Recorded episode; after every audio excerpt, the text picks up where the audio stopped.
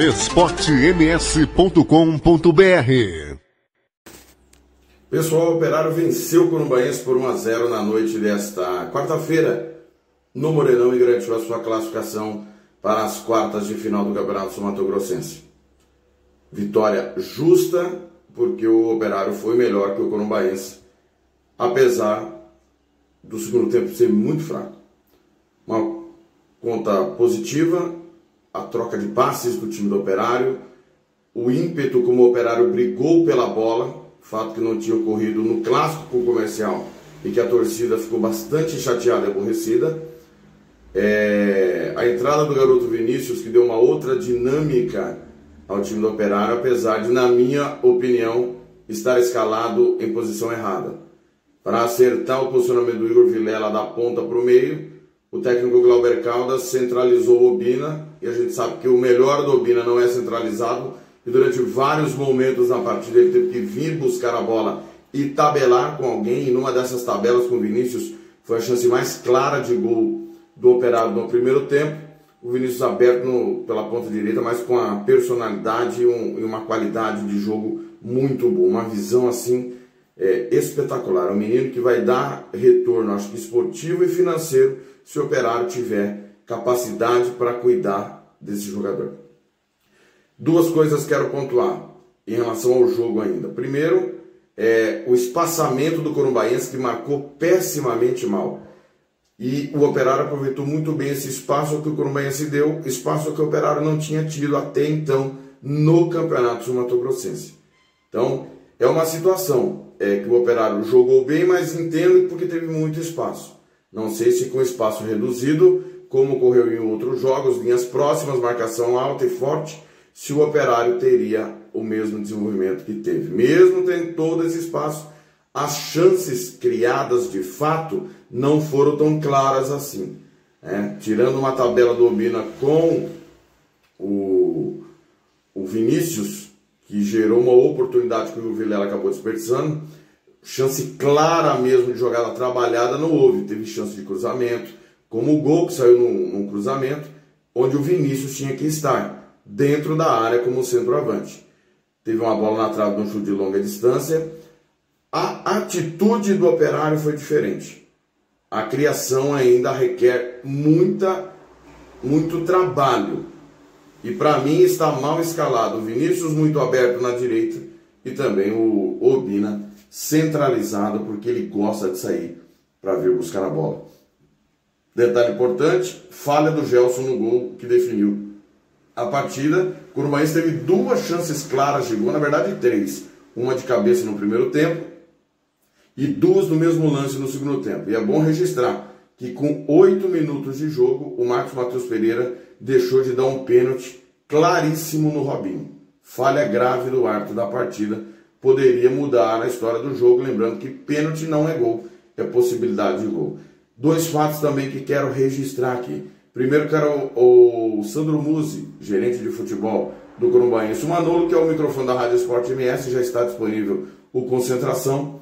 Ele afirmou que entendeu as críticas que fizemos quando ele chegou no Corumbaense. A gente sempre cobra evolução profissional, cobramos de todos nós, inclusive da nossa equipe. Nós temos que melhorar profissionalmente todos os dias. É uma coisa natural, inerente à profissão. A segunda, a lamentar atitude do técnico do Operário, que não falou mais uma vez na Rádio Esporte MS. Provavelmente porque não aceita as críticas que fizemos e fazemos e faremos ao seu trabalho, às suas atitudes e aos fatos.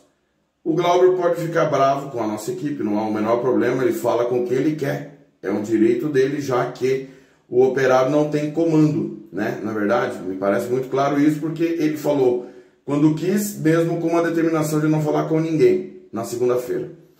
Ele deu entrevista à Rádio Sport Messi. Aí ontem ele falou com a TV Morena e aí não falou conosco. Que o presidente Esteban Petralas tem que virar público ou emitir uma nota explicando por que, que fala com um determinado veículo e com outro não fala. De qualquer maneira, da agora para frente, Glauber Caldas não fala mais na Rádio Sport MS, mesmo que o operário seja o campeão. Os jogadores, o presidente, os diretores falarão.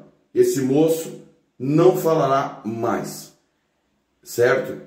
e aonde ele for, não vai falar.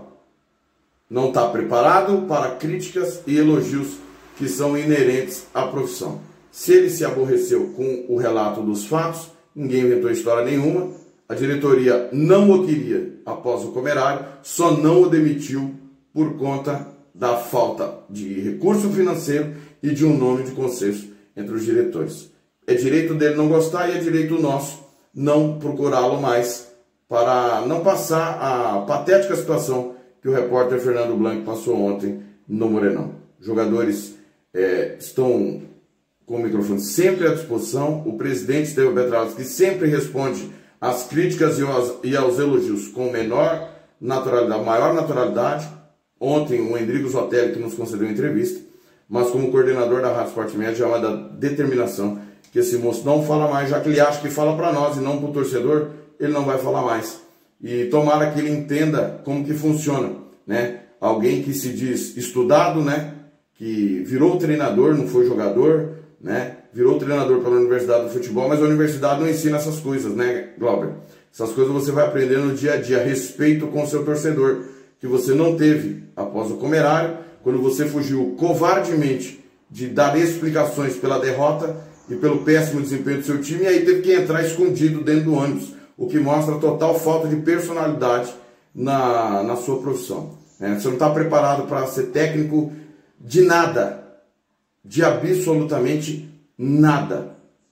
Você tem que voltar e se preparar, talvez tenha, ter mais educação, respeito, entendimento do meio que você vive, que talvez você achou que em Campo Grande fosse igual em Costa Rica, e não é. Nós levamos o nosso trabalho com muita seriedade, como eu acho que você leva também.